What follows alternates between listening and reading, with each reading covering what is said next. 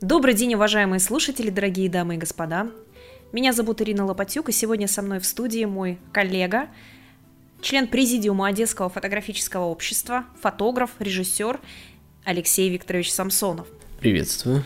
Мы уже несколько подкастов с вами, Алексей Викторович, записали, и о некоторых даже получили обратную связь. Хотелось бы вот сегодня тоже с вами обсудить очень такую интересную тему, которая связана с фальсификациями в истории. Я бы сказал, это щепетильная тема. Такая напрямую, я бы сказал, мы не все сможем сказать. Действительно, напрямую всего и не скажешь. Ну, есть вещи, как вы понимаете, да, руководствуясь таким советским принципом положено, не положено, открытое, есть вещи, которые мы лучше намекнем, а там уже, если кому-то захочется, самостоятельно, пожалуйста, идите, ищите, проверяйте. Если вы не против, хотела бы начать с такого вопроса. Есть такой человек, Лоренцо ди Пьеро де Медичи иль Манифико, да, или Лоренцо Великолепный. Скажите, пожалуйста, что нужно сделать, чтобы тебя считали великолепным? Ну, во-первых, надо иметь много бабла.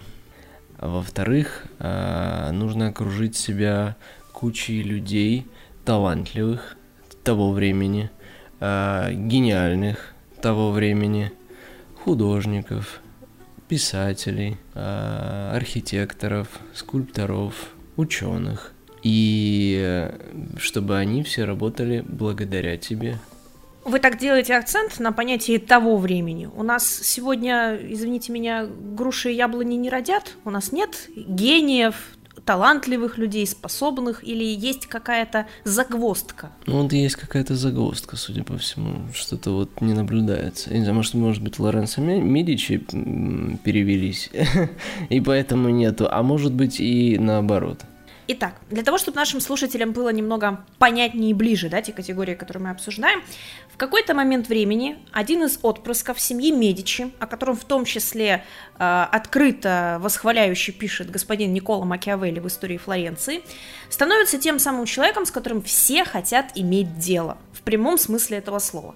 Начал Алексей Викторович с того, что должно быть много денег, и э, друзья у тебя должны быть хорошие. Вот все сегодня Карнеги считают, читают, да, как там друзей правильно заводить и так далее. Вы посмотрите на Медичи. Вот эти товарищи умели дружить грамотно и расставлять своих людей, где им хочется, в том числе не без этого. Но теперь вернемся к следующему интересному феномену. Вот давайте просто с вами задумаемся, немного поразмышляем. Зачем в 13-14 веке вообще кому-то создавать свой собственный штат из художников, скульпторов, архитекторов, картографов и ученых людей. Зачем это делается? Это ведь колоссальные огромные деньги и траты. Да все очень просто. На самом деле, э, раньше информация создавалась и распространялась другим способом. Сейчас это у нас интернет, это у нас там СМИ, это, это, это, тогда же этого всего не было. Тогда вместо этого, то есть а огромное количество людей, ну, читать не умеет, нужно сказать. Это первое колоссальное отличие. Просто да. так ты не пойдешь, ничего не почитаешь. То есть это, э, это времена 90%, 95, я думаю, процентов людей не умеют читать. Они смотрят картинки. Они смотрят картинки в храмах, они смотрят картинки там в дворцах и так далее. Кто эти картинки создает? те самые художники, которые у тебя в штате. Что они делают? То, что ты говоришь. Это раз. А, наука то же самое. Тогда а, появляется более, скажем так, массовая печать каких-то книг, каких-то тех же гравюр там и так далее. И все это тоже достаточно управляемо в том случае, если тебе это нужно.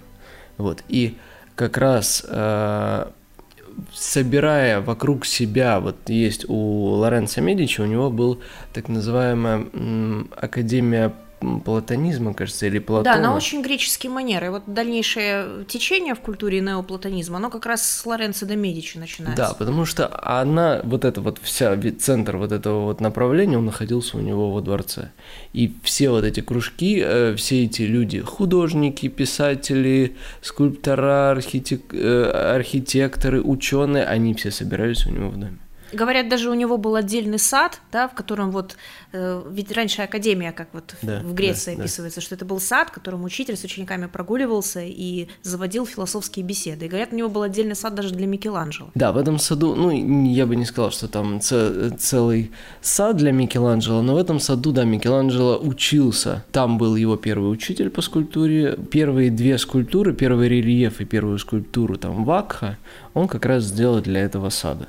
И потом в дальнейшем э, Микеланджело как бы отделился, скажем так, а, а, от этого кружка. Я думаю, он подчеркнул достаточно для себя и решил пойти своим путем, хотя не, не менее, э, скажем так, с одной стороны победоносным, а с другой стороны не менее связанным с 52-й технологией, потому что первая работа, которую он сделал после выхода из вот э, этого дома Медичи, это как раз фальсификация античной скульптуры ангела. Поэтому вот чему он там учился, это очень хороший вопрос. То есть это та самая история, когда рассказывается, что Микеланджело сделал э, точную копию некой древней античной скульптуры, закопал ее в землю, достал спустя там, несколько месяцев, несколько месяцев да, и, и уже продал. Да, да, и продал одному из кардиналов, который был э, достаточно падок на такие вещи, э, вот, и богат. Он ему продал, и кто-то все-таки ему, я думаю, что это кто-то из недоброжелателей Микеланджело рассказал этому кардиналу, что все-таки это подделка. И в тот момент Микеланджело пришлось бежать с Флоренции, чтобы его не поймали. И не убили, безусловно. То есть правильно ли я понимаю, что соответствующее объединение группа лиц в виде тех самых художников, зодчих, да, то есть людей, которые с одной стороны творят прекрасное и создают шедевры, а с другой стороны они же создают историю и пишут ее так, как непосредственно это определяет заказчик. Безусловно, то есть э, когда мы говорим о том времени, о времени Ренессанса, да, э, о той же Флоренции и вообще Европе того времени – а у нас нет других источников. У нас есть источники только вот эти, да, как, как например, история Флоренции. У нас есть только Макиавелли. А у нас э, скульптура, архитектура только это. И все, что мы можем судить об этом времени, это по сути вот эти вот источники. И как сейчас, например, э, для Википедии нужны источники, да, так и тогда вот э, Лоренцо Медичи их создавал таким способом, чтобы сейчас мы на них ориентировались. Когда мы говорим о 52-й технологии, напоминаю, это так называемая технология обмана, да, непосредственно можем ли мы говорить, что Флоренция является тем самым местом, который показывает нам, как в истории вообще применялась эта технология и каким образом реализовывалась задача класса создания, как в прямом смысле слова создавалась и писалась та история, которая была интересна именно этому роду, роду Медичи. Ну, конечно, обратите внимание, что род Медичи, он никакой там не, не королевский, и это просто людины.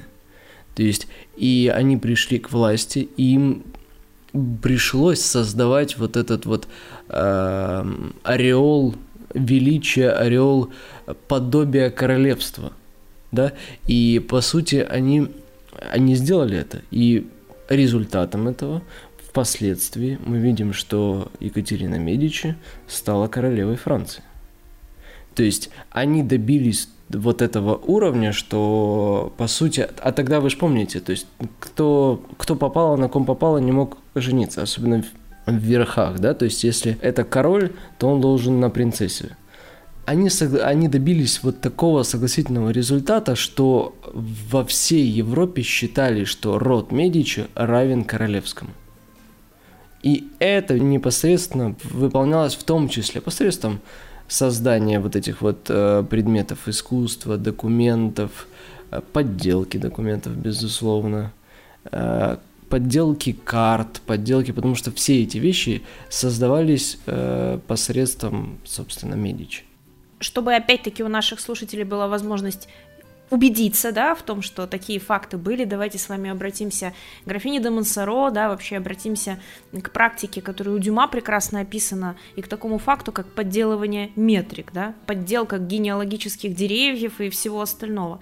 А что касается э, работы с картами, так это вообще милое дело. Вот представьте себе, что вы 20 лет работаете над картой, все грамотно, местно, вся описана, кроме одного маленького «но».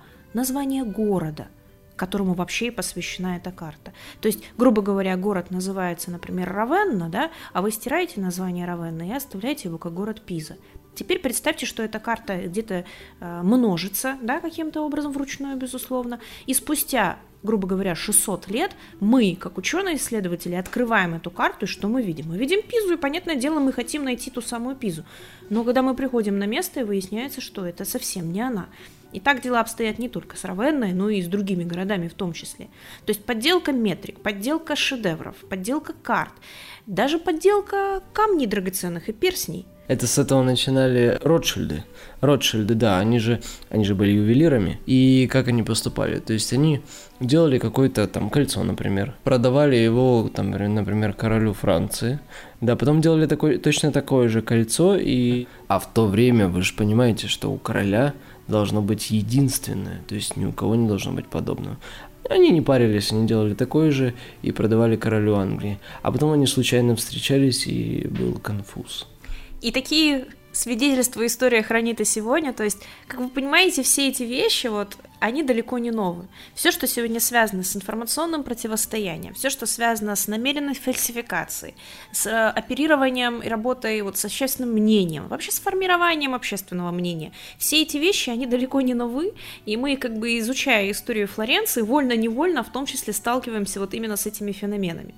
Просто вот я, когда впервые исследовала качественно, именно качественно фигуру э, Лоренцо де Медичи и непосредственно его влияние, да, я не могла спокойно как-то обойти стороной вопрос, ну зачем ему понадобилось создавать целую школу искусств, собирать этих людей, селить их у себя дома и вкладывать, безгранично вкладывать с утра до ночи.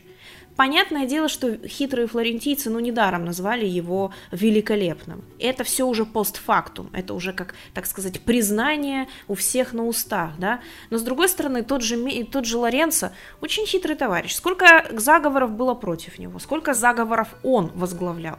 Это же вообще нужно было умудриться сначала пойти войной на папу, а потом с папой передоговориться и сказать, знаешь, у нас там внешний враг, это задачка посерьезнее, посуровее. Нам вот лучше вместе арабов и турок. Зачем нам по отдельности? Сила в сплочении, в единении. Давай лучше объединимся и пойдем бить арабов. То есть вот таким вот образом закончилась война с папой, и еще он превратился в союзника. Это все тоже Лоренцо Медичи. То есть сам по себе этот товарищ был очень подготовленным и распоряжался ресурсами своими и возможностями, в том числе технологическими, не только на поприще культурном, но и на поприще политическом на поприще социальном, психологическом. Все отмечали, что э, Лоренцо Медичи, может, и не был там, знаете, таким вот сильным воином, который там один мог рать положить, но он был очень хорошим оратором. Он мог говорить убедительно, он мог говорить с толпой, да, то есть, как сегодня говорится, работать с большой аудиторией, и все это он делать умел. И вот вопрос, откуда такой знаменательный человек? Вот откуда это, это очень хороший вопрос на самом деле. И для меня, если, если честно, этот вопрос открыт потому что именно феномен вот э, уникальности этой э, я как бы не занимался, не, не, не изучал. Но с, другой стороны, я могу сказать, что по поводу того, что говорят, что вот он действительно был такой великолепный, что вот он был альтруист, прямо вот он все ради искусства, все ради науки, все ради... Это говорят те люди, которые, скажем так, я бы сказал, заинтересованы в э, думать так то есть которые... Поддержание вот, этой версии. Да, в поддержании э, тех, скажем так, предметов искусств, тех теорий, которые создавались в те времена, и тех людей, то есть это те люди, которые как бы не сильно углублялись вот в это понятие, вот опять же, тех же фальсификаций, потому что их немало, и немало примеров, да, то есть, например, это немножко не то время, это чуть позже, там, через сто лет, но вот Рубинс описывает в письмах с, своему брату, если не ошибаюсь, как раз он с Италии ехал, бы у него было поручение, он там был э, у какого-то герцога в служении в штате, и тот его отправил э, перевести ряд э, старинных картин королю Испании. На корабле они плыли, и корабль потерпел э, крушение. Не сильное, но, без, но половина картин погибла а задачу нужно выполнить. И что делает Рубинс? Он просто-напросто пишет заново. И никто об этом не, не узнал даже. Исключительно сохранилась такая информация уже в прямом личном, так да, сказать, да, докладе, да, да, это, в, это в письме описано. Угу. Это в личном письме описано, и, и никто даже не догадался. Ну, с одной стороны, конечно, для этого нужно быть Рубинсом, чтобы безусловно, суметь это сделать. Безусловно. Но да. с другой стороны, факт есть факт. Да, то, то есть за два месяца, чтобы написать там десяток картин, это нужно, это действительно нужно быть Рубинсом. Вот. С одной стороны, но с другой стороны, мы-то считаем, что эти картины, там, образно говоря, 14 века, 13 века, а они-то 17 А и, это один пример, да, а сейчас э, я не буду утверждать, но э, я думаю, что стоит многим задаться вопросом, какое количество оригиналов находится в музеях нынешних вот оставим этот разговор, как говорится, для личного обсуждения, да, уже вне рамок этого подкаста. Да, не, я бы, я все, Тема все, скользкая, лишь, тропка болотистая. Всего лишь задаю, всего лишь задаю вопрос, потому что то, что мы видим в музеях, это всего лишь 20% той эм, экспозиции, которая существует вообще в музеях. То есть 80% в запасниках. И многого даже никто не видел. Опять-таки, этим подкастом мы не хотим принизить чье-то величие, могущество. И даже вот если мы будем говорить о том же Лоренцо Великолепном, все-таки законодатель школы. Не было бы Лоренцо Великолепного, не было его финансовых вложений, наверное, мы бы не получили вот того Микеланджело, Безусловно. того Савонаролу, Пика Дель Мирандола и прочих великих людей и личностей. Мы обсуждаем технологию и механизмы. И как это было. То есть нас не интересуют там вот эти вот нюансы. Но по меньшей мере с практической точки зрения, да, вот такого рода исследования и такого рода самостоятельная работа с информационным пространством позволит убедиться в очередной раз в простейших истинах. Во-первых, что не все то золото, что блестит, и не все то, что вы видите, что написано, это древнейшая там фреска 13 века, таковой является. Может, это вообще студент второго курса, знаете Именно ли, на, на практике им сказали, поштукатурьте эту стену и напишите, что вам хочется, и он это сделал, да? А спустя там 15 лет все ходят и говорят, ой, это, это же 13 век. Это момент номер один. А момент номер два, сегодня мы находимся очень удивительное время, вот этот рубеж 20-21 века, когда все прекрасно понимают, какова цена работы информационных технологий. И, может быть, какие-то инструменты изменились, появились новые, тот же интернет, да, глобальная всепоглощающая среда, в которой, наверное, люди живут больше, чем в жизни действительной, но технологии, подходы и ключевые каноны остались те же самые. И когда мы обращаемся к такой замечательной фигуре, как Лоренцо Великолепный, мы на его примере видим, что эти технологии не просто работали, но и сегодня им подра- пытаются подражать, сегодня пытаются эти вещи поднимать, так сказать, из исторических архивов и показывать вовне. То есть традиции, которые эффективные, которые рабочие, ну, они не забываются. И как еще в самом начале говорил мой коллега, конечно же, определенные вещи мы не можем сказать напрямую. Определенные вещи вообще даже не принято их вот так вот обсуждать. Но вопрос, как всегда, качественный и личный, да. То, что вы знаете, то, в чем вы можете разобраться самостоятельно, тем вы и управлять и можете. Соответственно, что в ваших руках, то вы можете применять в своей жизни. Ну и получать, соответственно, что хотите. А если вы не умеете этого делать, разбираться самостоятельно, да, то вам приходится вольно или невольно становиться участником чужих сценариев. И к чему это приведет, вы никогда не знаете. Зато определенно знает тот, кто сценарий этот писал.